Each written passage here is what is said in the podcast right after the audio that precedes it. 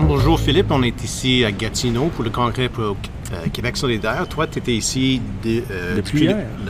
depuis hier? Oui, j'étais là hier soir. Est-ce qu'il y avait de, l'action ici vendredi soir? Je pense que c'est de l'action. Je pense pas que j'utiliserais ce mot-là, Eric. cependant, bon, plusieurs députés étaient là. plusieurs, le staff, encore, je préparais la journée d'aujourd'hui. Euh, alors, j'ai pu parler à quand même pas mal de gens. Euh, ce qui était vraiment intéressant, Eric, c'est que même si il n'avait pas il n'aurait peut-être pas dit une réponse parce que j'ai demandé qui vous pensez qu'il va gagner. Euh, je pense qu'il y avait il y était plusieurs réponses sincères à dire je ne le sais pas. C'est un vote préférentiel. Il y a trois candidats, bien sûr. C'est un vote préférentiel. Alors, de la, façon que je vois ça, c'est que ça va aller au deuxième tour et ça pourrait être serré. Euh, il y a eu un débat ce matin qui était juste avant le début euh, des votes. Un débat à 9h30 le matin. Exactement. beaucoup d'énergie. Un samedi matin. Et c'était étonnant, il y avait quand même beaucoup de gens euh, qui écoutaient ça. En fait, on, on le rappelle, c'est pas les membres qui votent pour le chef, la, excusez, la co-porte-parole. C'est des délégués. Et la salle était pleine. Alors, j'imagine que la vaste majorité des délégués étaient déjà ici.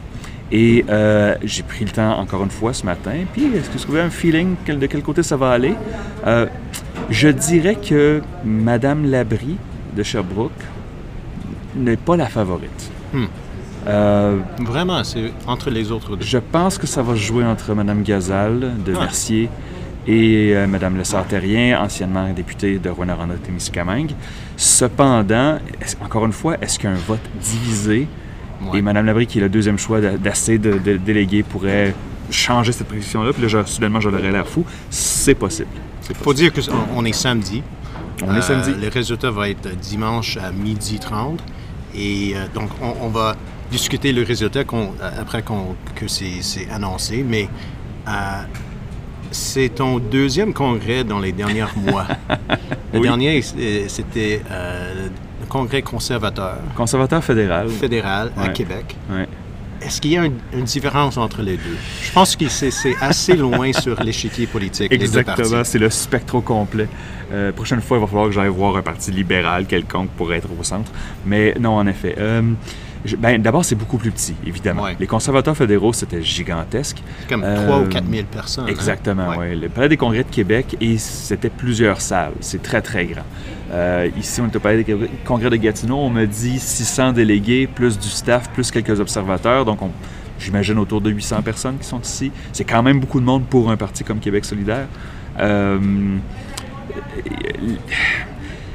les conservateurs étaient en mode célébration. Oui. Hein? Tu, te rappelles, Eric, que le matin du début du congrès à Québec, deux sondages, Abacus et je crois que c'était Angus Reid qui donnaient une douzaine de points d'avance sur les libéraux, et ça confirmait la tendance de la fin de l'été. Donc, c'était très festif. Euh, ce n'est pas le cas ici.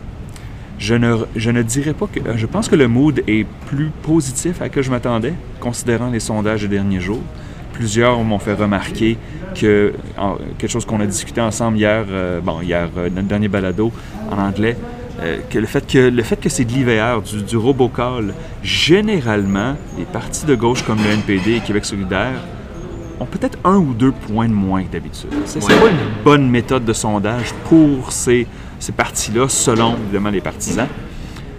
donc, considérant que Québec solidaire se maintient, les nouvelles ne sont pas entièrement négatives, alors je ne vois pas ici de gens paniqués pour l'instant.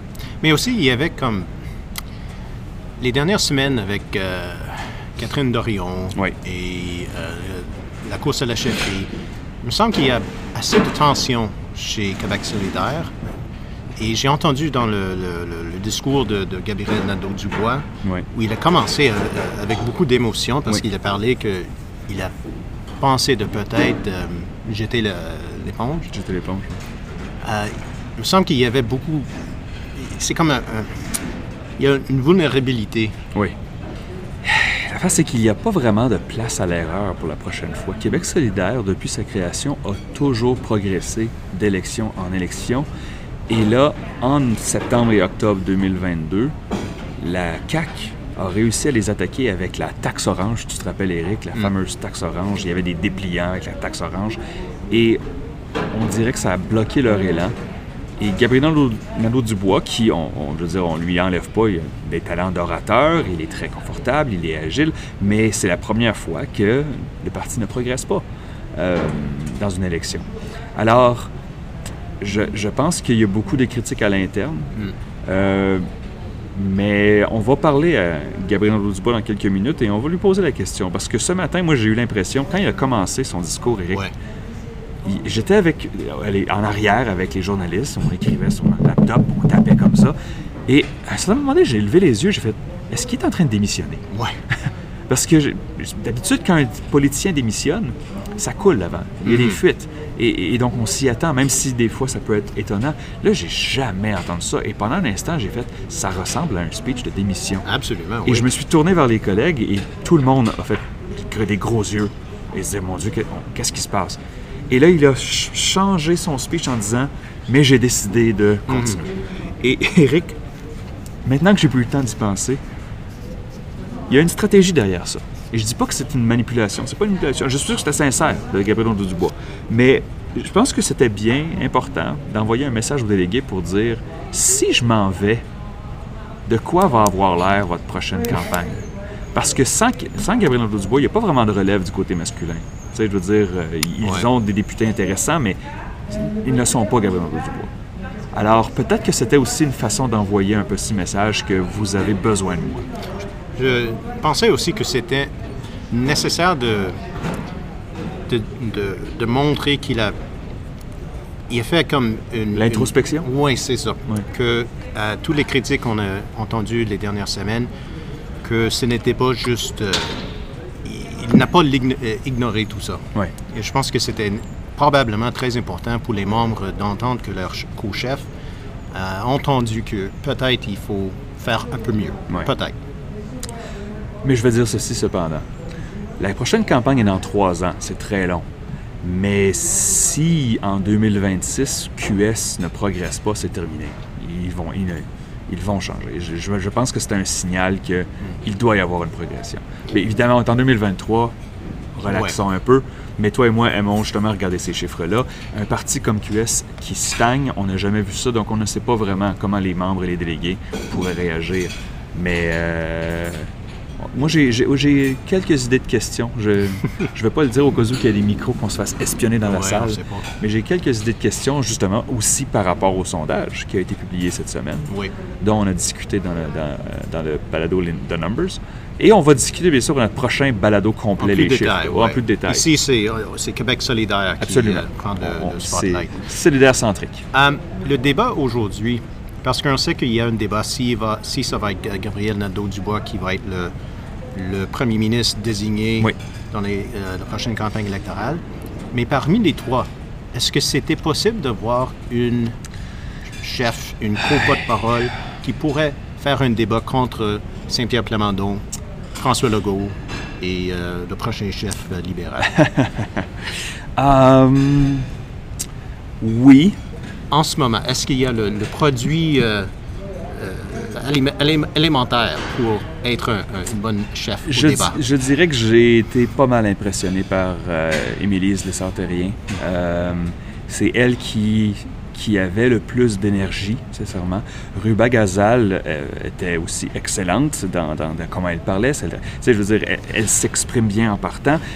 comme j'ai dit, elle a, beaucoup parlé d'indépendance. Hmm. Euh, ce qui est intéressant pour QS parce qu'ils se font souvent euh, reprocher par des, par des souverainistes de ne pas assez mettre l'indépendance à l'avant et ils disent que c'est bon, des, des, fake souverainistes. On, on, a entendu souvent, on lit ça sur les réseaux sociaux.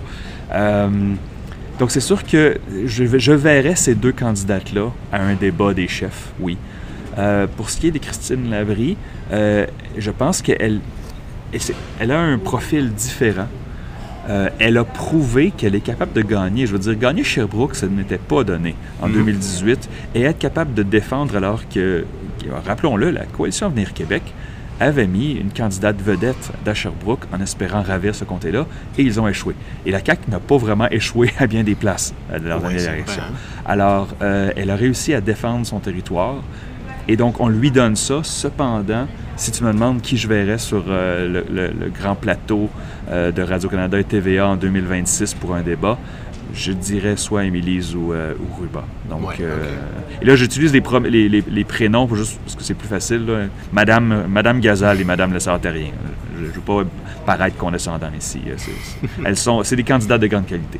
Oui, et c'est, je trouve ça intéressant parce que souvent dans les courses à la chefferie dans les autres partis, il y a toujours comme un, quelqu'un qui n'est pas dans la politique, qui est juste un membre ou, est dans, dans le parti pour la première fois, mais c'est deux députés et un ancien député qui est toujours impliqué. Et c'est vrai que c'est trois candidats de, très grande qualité. Et ça, indique qu'il y a toujours un peu, un peu de force chez Québec solidaire. Euh, avec, euh, parce qu'il y avait des options. Oui. Au, moins du côté féminin. Absolument. Euh, et ouais, on verra ça, va être quoi le, le, résultat demain, mais ça va être intéressant de voir. Il y a tu as dit 600 délégués. 600 délégués, environ 600 délégués. Et, ils votent ici. Et ils votent sur place. J'ai demandé, il n'y a pas de vote par la poste, il n'y a pas de vote électronique, il faut être sur place pour voter. Ce qui, en soi, est intéressant parce que, je veux dire, on est à Gatineau. Là. On est, il y a des gens qui viennent, qui viennent de la Gaspésie. Puis, euh, je veux dire, Rouen, c'est même pas si loin que ça de, Gatineau, là, mais c'est. Quand même, c'est loin. oui, mais il y a des gens du, lac Saint-Jean aussi. Je veux dire, c'est on n'est pas dans le centre euh, géographique du Québec, on est complètement à l'ouest. Et donc, euh, mais oui, donc 600 délégués, et c'est pour ça que je pense, contrairement aux libéraux, aux conservateurs, euh, il n'y aura pas vraiment de retard dans les résultats demain. Ah, si on a de la misère à compter 600 votes de façon électronique, il y a d'autres problèmes, mais on m'a rassuré que ça serait à l'heure demain. Et dans quelques minutes, va, se joindre à nous Gabriel Nadeau-Dubois, le co-porte-parole masculin de Québec solidaire on va poser quelques questions par rapport à sa campagne et par rapport à la prochaine campagne. Ouais. Alors, nous avons avec nous Gabriel Nadeau-Dubois au balado Les Chiffres. Euh, euh, Gabriel, d'abord, merci de prendre le temps de venir nous voir. on, apprécie, euh, on apprécie énormément. comment se passe le congrès jusqu'à maintenant? J'ai écouté votre speech ce matin. Ouais. il y avait de l'émotion? Oui, c'est un congrès qui, qui est fort en, fort en émotion pour moi. J'étais à un moment important, moi, de mon, de mon engagement politique après sept ans à être porte-parole de Québec solidaire. Euh, je, vais, je vais perdre ma, coéquipière de toujours, mais non, je vais en retrouver une nouvelle. c'est un moment charnière pour moi, je pense. Et j'avais envie de dire aux membres de mon parti euh, comment j'entrevois ce nouveau mandat-là, mais aussi ça a été quoi le cheminement que j'ai eu dans la dernière année où euh, je me suis questionné pas mal. Je trouvais ça important d'être franc là-dessus avec les membres du parti. Je vais pas vous mentir, euh, j'étais assis avec des journalistes à l'arrière de la salle pendant votre discours. Euh, et après quelques minutes, on a levé la tête puis on a fait est-ce que c'est un speech de démission? Parce que on dirait vraiment que vous partiez vers là. Donc, vous avez vraiment considéré démissionner? Ça faisait partie de votre réflexion? Dans la dernière année, oui, je suis passé par des hauts, par des bas. Euh, ça a été des résultats qui n'ont pas été faciles à accepter pour moi 2022. On avait, j'avais tellement des attentes élevées envers moi-même, envers notre parti. Euh, ça m'a rentré dedans. Puis, euh, je suis devenu père aussi dans les deux dernières années. Mm-hmm. Donc, le, les le poids des sacrifices qu'on fait quand on fait de la politique est pas le même à partir du moment où on fonde une famille. Et quand il y a des turbulences à l'externe, mais aussi à l'interne, tout ça a convergé sur des, sur des, des, remises en question qui ont, qui ont, été profondes. Et puis, euh, quelque part à la fin du printemps, je, suis retombé sur mes pattes, puis je me suis dit, euh, je sais pourquoi je suis là, je sais pourquoi euh, je m'engage, puis j'ai envie de continuer. Donc, est-ce qu'on comprend que si le vote se passe bien, et on, je veux dire, je pense que ça va bien se passer, ça c'est mon, impression, là, mais vous allez être là en 2026? C'est mon intention. C'est ce que je veux faire. Euh, je viens chercher un mandat de 4 ans comme porte-parole. Euh, je, veux, je veux compléter ce mandat-là. Je veux me représenter en 2026 comme député, c'est certain. comme porte-parole également. Moi, j'ai. Pour moi, le congrès dans fin de semaine, c'est vraiment le, c'est le congrès où on on clôt collectivement à Québec solidaire la période d'introspection qui a mhm. été celle euh, post 3 octobre 2022 et où on entre vraiment dans une nouvelle phase, euh, où on regarde vers l'avant, on va avoir une nouvelle équipe de porte-parole, puis moi je suis, euh, je suis optimiste. Ça va être quoi le rôle pour cette deuxième personne? Mais déjà, au moment où on, enregistre cette charmante conversation, on ne sait pas encore si ce sera une députée ou Émilie, donc qui est à l'extérieur du Parlement. Donc ça déjà, ça va changer beaucoup de choses. Hein. Une, porte-parole extra-parlementaire, ça va représenter certains défis de visibilité notamment, mais aussi des grands avantages. Un avantage de pouvoir être sur le terrain pratiquement en permanence. À l'inverse, si c'est une collègue du caucus, bien, il va falloir rebrasser les dossiers à l'intérieur du caucus, puis il va falloir apprendre aussi à devenir porte-parole. Hmm. Euh, Christine ou Ruba et moi, euh, ben, Émilie aussi d'ailleurs, euh, c'est un travail de grande intimité. Le fait de partager le leadership mhm. d'une organisation politique, euh, ça prend un grand niveau de confiance parce que nos paroles sont égales et nos deux paroles représentent le parti. Donc il faut se, synchroniser de manière presque parfaite. Et ça, ça prend beaucoup de confiance, puis ça prend du temps construire cette confiance-là. Ça a pris du temps, Manon et moi, à, coucher de la relation qu'on a maintenant. Les gens nous regardent aller maintenant puis ont l'impression que on a toujours été proches comme ça, mais je le racontais cette semaine à un journaliste, quand j'ai été élu porte-parole, quand Manon a été élu porte-parole, on s'était à peu près jamais parlé de notre vie. Euh, et, on, on, a construit une équipe politique qui est jusqu'à maintenant la plus belle expérience d'engagement de, ma vie. Euh, donc je suis conscient que ça va prendre du temps avec ma nouvelle coéquipière à créer cette, euh, cette équipe. Évidemment, on est dans un balado qui s'appelle Les chiffres. Mhm. Alors, j'espère que vous allez me pardonner si je vous demande. vous avez vu le sondage cette semaine? Oui.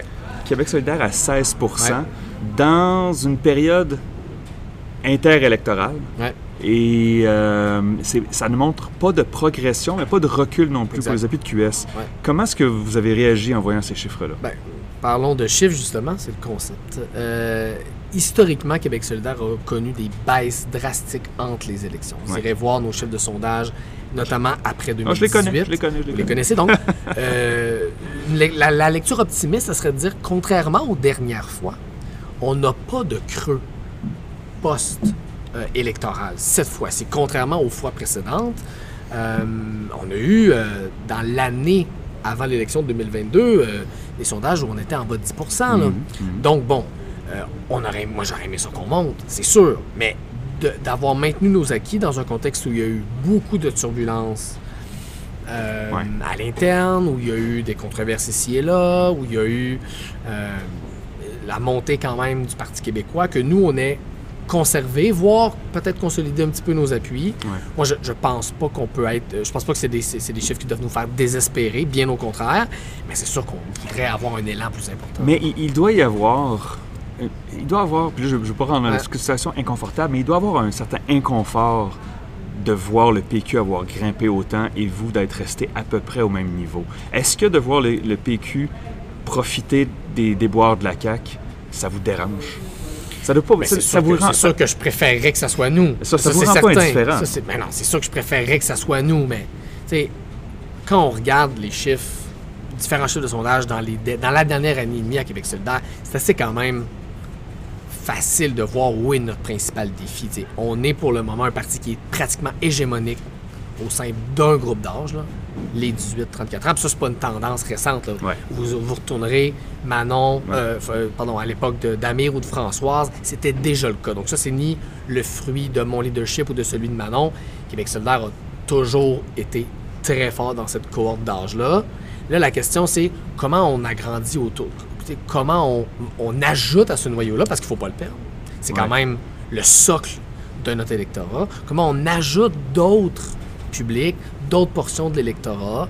Euh, quand on parle de la question du coût de la vie, par exemple, quand on en parle avec autant d'insistance, c'est parce qu'on essaie de. Bien sûr, c'est un thème qui interpelle les jeunes, mais on essaie aussi de parler aux électeurs de la population active, des gens qui travaillent, qui ont des factures, qui veulent des bons services, qui sont étouffés, qui n'ont peut-être pas profité tant que ça euh, de la baisse d'impôts de quelques centaines de dollars, même parfois juste 100 dollars de la CAC. Puis on essaie de déployer un discours vers ces gens-là pour dire on est dorénavant, face à la CAQ qui a abandonné, le parti du portefeuille, le parti du coup de la vie. Éric, tu permets? Veux, veux bon, oui, vas-y. C'est bon. J'ai remarqué, ben, c'est pas un secret, hmm. parmi les trois candidates pour euh, devenir porte-parole, euh, il semble avoir deux souverainistes convaincus puis une souverainiste pas pressée. Je pense qu'on c'est pas exagéré de dire ça. Du moins, je ne demande pas d'être d'accord, mais c'est ça que j'ai lu. C'est ce que j'ai lu. C'est ce que j'ai lu. Mais euh, vous avez vu les chiffres autant que moi. il y a environ la moitié de vos électeurs qui ne sont pas souverainistes. Et je me demande, est-ce que est-ce que parler plus ou moins de souveraineté, c'est débattu dans le QS? Parce que vous pourriez perdre des électeurs si vous en parlez trop. Vous pourriez perdre des électeurs si vous en parlez, parlez pas assez. Comment est-ce que vous jonglez avec ça? Tu sais, je pense que, puis vous êtes des gens qui travaillaient avec les chiffres, vous savez que les, préférences politiques, c'est quelque chose de compliqué. Hein. Ça se chevauche, ça, ça, se croise. Les gens n'ont pas une cause, ils en ont plusieurs. Ça peut changer le niveau d'importance qu'ils accordent à un enjeu ou à un autre dans le temps. Moi, de toute évidence, et la fameuse statistique de la moitié de l'électorat qui est euh, qui voterait non. D'ailleurs, il faut dire électorat, c'est pas nos membres, c'est pas nos sympathisants. C'est des électeurs. C'est des électeurs. Euh, de toute évidence, ils votent quand même pour un parti qui est clair sur cette question-là, qu'on est un parti indépendantiste, c'est dans notre programme, c'est clair. Et les gens le savent. Quand je faisais, quand je faisais campagne dans Saint-Henri-Sainte-Anne, par exemple, on, on, la, on, la, sentait chez l'électorat anglophone, puis partie de l'électorat allophone, on la sentait, le, la, L'hésitation. L'hésitation. On vous aime bien sur tant de choses le logement, la justice sociale, euh, la lutte aux inégalités.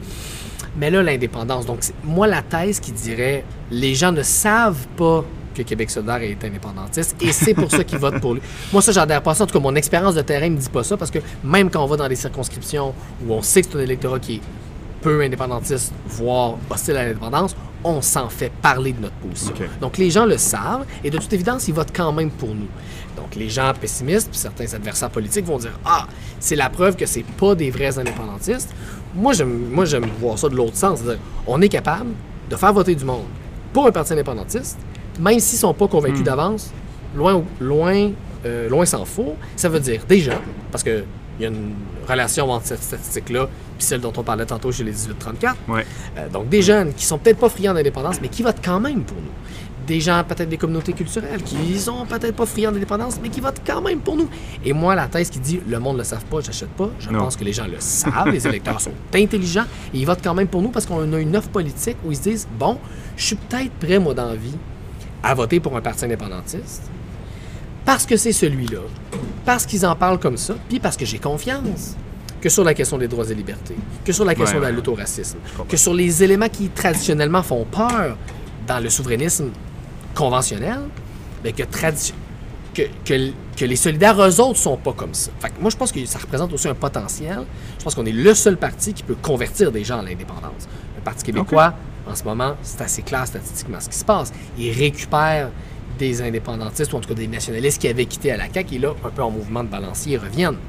Nous, le pari qu'on fait, c'est différent. C'est de dire, nous, on va prendre des gens qui ne sont pas indépendantistes, puis on va les rallier à la cause. Il reste encore énormément de travail pour que ça se concrétise. C'est-à-dire que ce 50 %-là, à peu près, il bouge. Puis que les gens disent, non seulement je vote pour Québec solidaire, même si je suis pas je suis pas un friand de l'indépendance, de passer de ça à l'indépendance avec Québec solidaire, je suis à l'aise. Euh, et d'ailleurs, en sondage, là, quand on pose la question en 2023 à des électeurs, s'il y avait un référendum aujourd'hui, qu'est-ce que les gens entendent? S'il y avait un référendum par François Legault, c'est possible. C'est possible. C'est possible. C'est possible. Euh, ben Les gens répondent au présent. On prendra pas plus de votre temps. Euh, on sait que vous avez un horaire chargé aujourd'hui, mais merci beaucoup d'avoir rejoint au Balado Les Chiffres. C'était Gabriel Dubois, le co-porte-parole masculin de Québec solidaire. Merci. Merci, messieurs.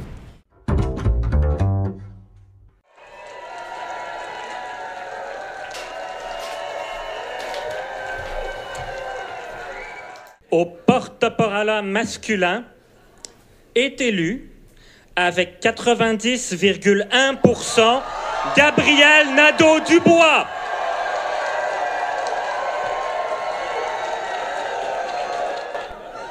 Et pour notre porte-parole féminine,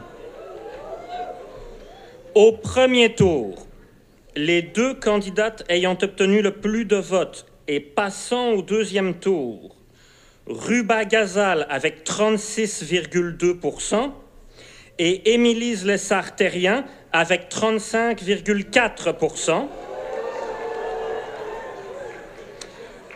La nouvelle porte-parole de Québec solidaire ayant obtenu, après report de voix, 50,3% de vote, Émilise Lessard-Terrien.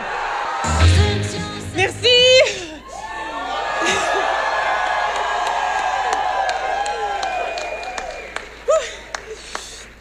On vient d'élire la première co-porte-parole de Québec solidaire de la ruralité.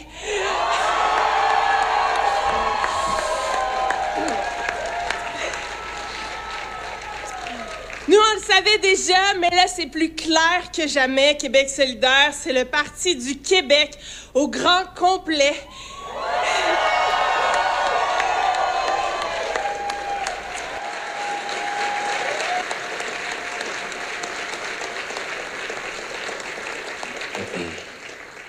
En terminant, je veux vous dire merci à vous.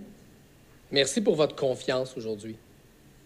Vous m'avez donné un beau mandat, un mandat fort. Puis je vais tout faire pour être à la hauteur. Je ne vous promettrai pas d'être parfait. Je ne vous promettrai pas des formules magiques ou des solutions miracles. J'ai du travail à faire, on a des choses à changer ensemble.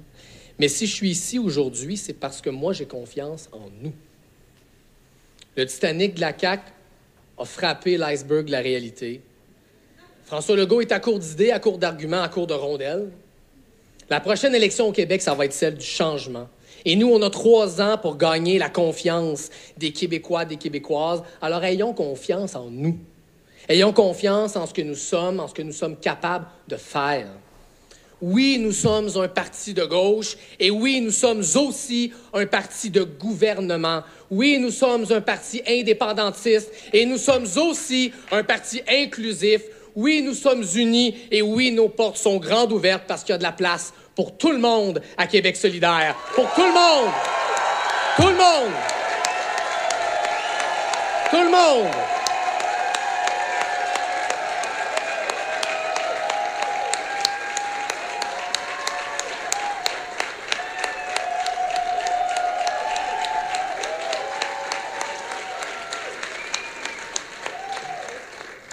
Mon dernier mot, mon vrai dernier mot, va être pour les Québécois et les Québécoises. Si vous êtes déçus de François Legault, si vous les attendez encore, les places en garderie puis les bonnes jobs payantes, si vous pensez comme moi qu'on est dû pour du changement au Québec, ben vous avez une nouvelle porte-parole. Mes amis, chers solidaires, faites du bruit pour Émilise Lessard-Terrien!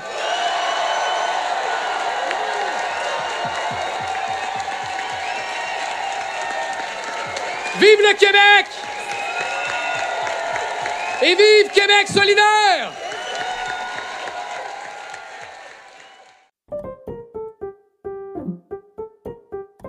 Bon, Philippe, on a les résultats. Et mon Dieu, c'était. Euh, mais c'était extrêmement serré. Euh, c'est étrange parce que je pense qu'on n'a pas vraiment fait de pool, toi et moi, Eric. Euh, mais j'ai partagé avec toi euh, sans le micro, que je pensais qu'Émilie Sterrien allait l'emporter. C'était mon impression, euh, surtout après le débat des, des, co-porte-parole qui avait eu lieu samedi matin. Euh, Émilie avait été, Madame Terrien Lessard, ou Lessard Terrien plutôt, avait été très dominante dans le débat. Évidemment, un débat, je ne sais pas à quel point ça peut changer l'opinion de partisans, mais Si on regarde les chiffres au premier tour, Eric, euh, Ruba Gazal 36, Émilise Lessard-Terrien 35, Christine Labrie 28. Oui. Et, donc, les deuxièmes choix des électeurs de Mme Labrie ont, été, euh, si je fais les mathématiques comme du monde, ça veut dire que à peu près un peu plus que la moitié sont allés vers Christine Labrie et un peu moins que la moitié sont allés vers Ruba Gazal. Résultat final, 50,3% à 49,7% et, c'est probablement 600 délégués, 600 votes. On ne sait pas si le, nombre de, votes exact, mais avec des chiffres comme ça, c'était comme 4 ou 5 votes entre les deux au maximum. Ben, en fait, je pense que c'est peut-être même 2 ou 3 votes au maximum. Oui. Euh, c'est, Donc, ça veut dire que c'est peut-être pour une des raisons pour lesquelles le, vote a été. Euh, ben, les résultats ont été dévoilés en retard. Parce que si vraiment il y a 600 votes à compiler, même si c'était fait électroniquement, euh, et qu'il y a deux ou trois votes d'écart pour, pour une décision aussi importante dans l'histoire du parti, euh, donc c'est crève-cœur pour Ruba, Gazal, mais Donc, la, co-chefferie de Québec solidaire s'en va en région pour la première fois. Euh, qu'est-ce, que tu penses de ce choix-là? C'est difficile de, faire des, conclusions comme parce que c'était si serré que ça. C'est comme on sait que le parti était divisé entre deux, entre euh, une candidate euh, de Montréal et une candidate des régions ruraux.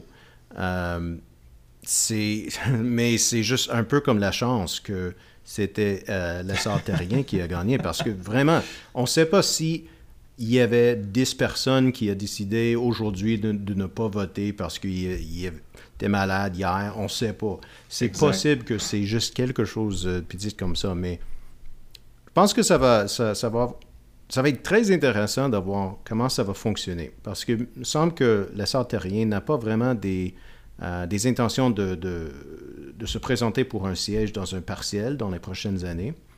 Euh, oh non, non, non. Elle a parlé que, comme c'était un atout qu'elle était euh, ex-parlementaire. Elle, n'était pas à l'Assemblée nationale. mais probablement, ça va, ça va féliciter des choses un peu pour Gabriel Nadeau-Dubois, parce que lui, il va être le seul voix à Québec. Il va avoir les projecteurs sur lui à l'Assemblée nationale, ça c'est certain. Euh, l'argument que Mme Lessard-Terrien va, va, être libre de faire le tour des régions, je ne sais pas si c'est du spin ou si c'est réel. Je veux dire, je comprends, oui, elle n'a pas besoin d'être à l'Assemblée nationale, elle n'est pas élue, donc ça lui laisse plus de temps. Mais ça veut dire aussi plus de ressources. Tu sais, je veux dire, voyager partout au Québec, ça, coûte quelque chose. Euh, mais non, non, à, ce que je sache, à moins, à moi, du moins, il n'y a pas d'intention pour Mme Le de, de, se présenter ailleurs que dans sa propre circonscription, c'est-à-dire Rouen-Noranda-Témiscamingue. Alors, à moins que le député local de la CAQ s'en aille, ce qui serait étonnant, soyons, soyons francs, euh, elle va tenter sa chance en 2026 euh, pour, dans la même circonscription, dans sa circonscription où elle habite. Alors, euh, je, suis intrigué. Euh, je veux dire, je pense pas, je pense pas qu'il y a une division hargneuse comme il y avait eu, par exemple, je sais pas moi, dans le parti euh, conservateur à l'époque de Maxime Bernier et de Andrew Scheer ou même, je sais pas moi, Sheila Copps et, Paul Martin. Je veux dire, il semble pas avoir cette, cette hargne. Euh, mais euh, ouais, deux ou trois votes. Donc, tu sais, je veux dire, c'est facile. Je, crois vraiment, sincèrement que Émilie Le Sartérien avait gagné le débat du samedi matin. Est-ce que ça aurait pu convaincre cinq électeurs de plus pour de voter pour elle? Et ce serait, ça serait ça la différence. Donc, oui, euh, et c'est facile à croire que c'était possible parce que, oui. comme c'est juste quelques voix, c'est possible que, comme j'ai dit, n'importe quoi était la raison. Un rhume. Exact. Mais c'est quand même c'est important que euh, Émilie Lessard-Terrien était capable de d'être dans la course comme ça, parce que Rouba Gazal est une députée actuellement. Mm s'exprime très bien. À Montréal, où il y a beaucoup de membres et probablement mhm. beaucoup de délégués qui étaient là. Donc, c'est de tout euh, crédit au euh, Émilie Lessard-Terrien qu'elle était capable de gagner, même si c'est par quelques voix. mais mais oui. Euh, il y a des chances pour, le, pour Québec solidaire de faire les gains dans les régions. Euh, Rouen-Noranda, c'est un. Euh, avec les, sondages qu'on a vus récemment, il y, a des chances pour elle de, se, être élue. Peut-être euh, dans les cantons de l'Est, Saint-François. Ouais. ouais. Ben, dans la projection actuelle, j'ai Saint-François. Rimouski, mais... Ngava. Mais oui, c'est il n'y a pas comme 10 ou 15 sièges qui est comme dans les régions où c'est Québec solidaire qui, va, qui a des, très grandes chances, mais ça va être intéressant les prochaines années. Éric, dis-moi, euh, le, résultat du vote de confiance, ben en fait le vote de confiance, le vote d'approbation, si tu veux, euh, pour Gabriel Nadeau-Dubois, euh, moi je peux te dire que j'ai parlé à du staff au cours du week-end à Gatineau, et on me disait autour de 80. On espérait avoir au-dessus de 80. Et je ne pense pas que c'était du spin parce qu'il disait le dernier, le dernier vote de confiance, c'était autour de ça, 90%. Et il disait assurément ça va être plus bas euh, parce qu'il y a un peu de grogne, il y a de la grogne interne, même si ils savent que M. Nadeau-Dubois est un atout pour le parti. Et finalement, il a eu 90,1%. Euh, franchement, un excellent résultat si on considère le contexte. Et, on en a discuté avec lui-même, et je, je me souviens, le, le, discours que M. Nadeau-Dubois a prononcé en matinée, juste avant que le vote de confiance débute, euh, il semblait avoir très émotif. À quelques reprises, je ne regardais pas directement, mais il y avait des pauses dans son discours et je, disais, est-ce qu'il va partir à pleurer? Et là, après quelques secondes, j'ai dit, OK, es-tu en train de nous annoncer qu'il démissionne? Hmm. Je pense que c'était un message, je pense que j'ai dit ça aussi euh, hier, mais un message aux militants et aux délégués. Ben, vous avez besoin de moi. La critique à l'interne, c'est bien, mais lâchez, mettre la pédale douce. Parce que si je m'en vais, euh, Québec solidaire va vraiment être en difficulté. Et je pense que ce vote-là reflète que finalement, il se range derrière lui. Oui, et encore là, c'est possible que euh, le matin de samedi, c'était 80% mais après son discours, c'était 90. Donc peut-être c'était 60 personnes encore. C'est juste un, groupe de personnes qu'on euh, parle. Mais euh, la dernière fois, il y avait 94 Ah, c'était 94, ok. Ok, ouais. Oui, c'est ça que j'ai vu. Au moins, c'est ça que j'ai vu dans le, mhm. article du euh, Devoir, je crois. Mais, ah, Devoir, c'est bien. Ouais. c'est 90% c'est très bien. C'est pas 98 comme euh, Saint-Pierre Plamondon et François Legault récemment. Donc, mais je ne pense pas que François Legault est capable d'avoir 98% ces, jours-ci, mais... Aujourd'hui, non, tu penses pas, non? Peut-être pas. Peut-être pas. Mais non, il va continuer.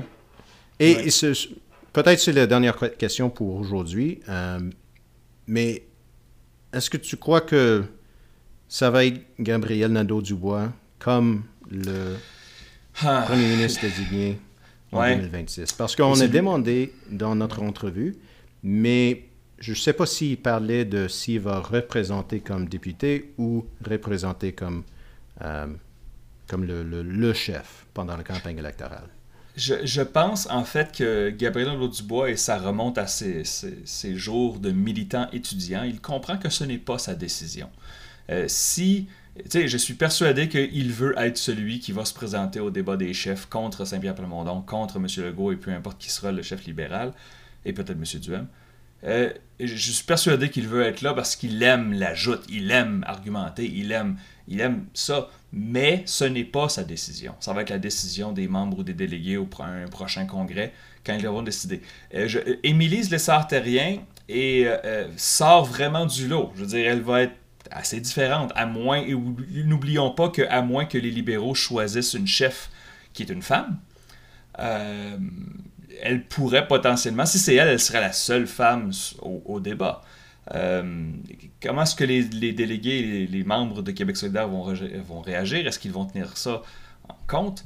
Elle était très bonne en débat, encore une fois, mais c'était un débat interne. Ce n'est pas la même chose. Mm-hmm. C'était pour consommation interne, n'est-ce pas? Donc, euh, euh, j'ai hâte de voir ça. On va le savoir au cours des prochaines années. Je veux dire, évidemment, il n'y a pas de chiffres là-dessus pour l'instant. Euh, mais euh, elle, elle a impressionné lors de la campagne. Et encore une fois, elle vient des régions. Elle a son pick-up. Elle, elle, elle n'est pas une, une, socialiste caviar ou une champagne socialiste, que tu m'as appris le terme en anglais. alors, ça va être intéressant. Euh, puis j'ai vu la réaction des autres. Je sais, Ruba Gazal doit avoir le cœur brisé d'avoir perdu ce soir, mais soyons, ben soyons francs, tu perds par deux votes, t'es député et de dire, elle va être correcte. Il c'est pas la fin de sa carrière non plus. Oui, il y a toujours la prochaine fois. Euh, c'était un, fin de semaine intéressant. Euh, on va avoir un, autre épisode ce jeudi et ça va être un épisode on va parler un peu plus de le sondage de Palace Data qui a mhm. fait les manchettes et euh, peut-être euh, tes, projections aussi. Et peut-être les prochains jours, on va avoir des, autres nouvelles. On ne sait pas. Mais, euh, j'ai bien hâte de voir ça. je pense que ça va être intéressant. La, session parlementaire à Québec va être très très émotive. Encore, disons-le, on l'a mentionné la semaine dernière, mais ce n'est toujours pas réglé avec les syndicats de la fonction publique. Et, et ce soir, au dimanche, euh, Sonia Lebel va être à Tout le monde en parle, hein, le talk hmm. show qui est quand même regardé par d'habitude plus d'un million de personnes au Québec. J'ai hâte de voir quel ton qu'elle va prendre, parce que si elle fait juste répéter les platitudes du, gouvernement en disant ah, Vous savez, c'est 8 milliards, c'est beaucoup d'argent, ils doivent mettre de l'eau dans leur vin », ou bien est-ce qu'elle s'en va là pour dire ben on retourne à la table des négociations parce que euh, j'ai de la misère à croire qu'un conflit comme ça pourrait durer jusqu'au nouvel an En tout cas, on en reparlera à notre épisode jeudi. Mais, euh, mais je suis bien content de t'avoir vu en personne, mon cher Eric. Oui, absolument. On a pu enfin se, voir et discuter et même prendre un verre. Euh, très agréable. Merci à nos auditeurs qui écoutent ceci et qui, sont, qui discutent respectueusement sur le Discord. Euh, très apprécié. Ah oui, et Eric m'a annoncé qu'il y avait un quiz pour moi oh oui, jeudi prochain. Euh, et je réponds que à l'épisode en anglais de Numbers, j'ai préparé un quiz aujourd'hui dans le train. Le même format que la dernière fois, mais avec des, des, euh, des, des, thèmes cette fois-ci. Je n'en dis pas plus. Alors, euh, ben, merci beaucoup Eric et on se parle jeudi prochain. À la prochaine.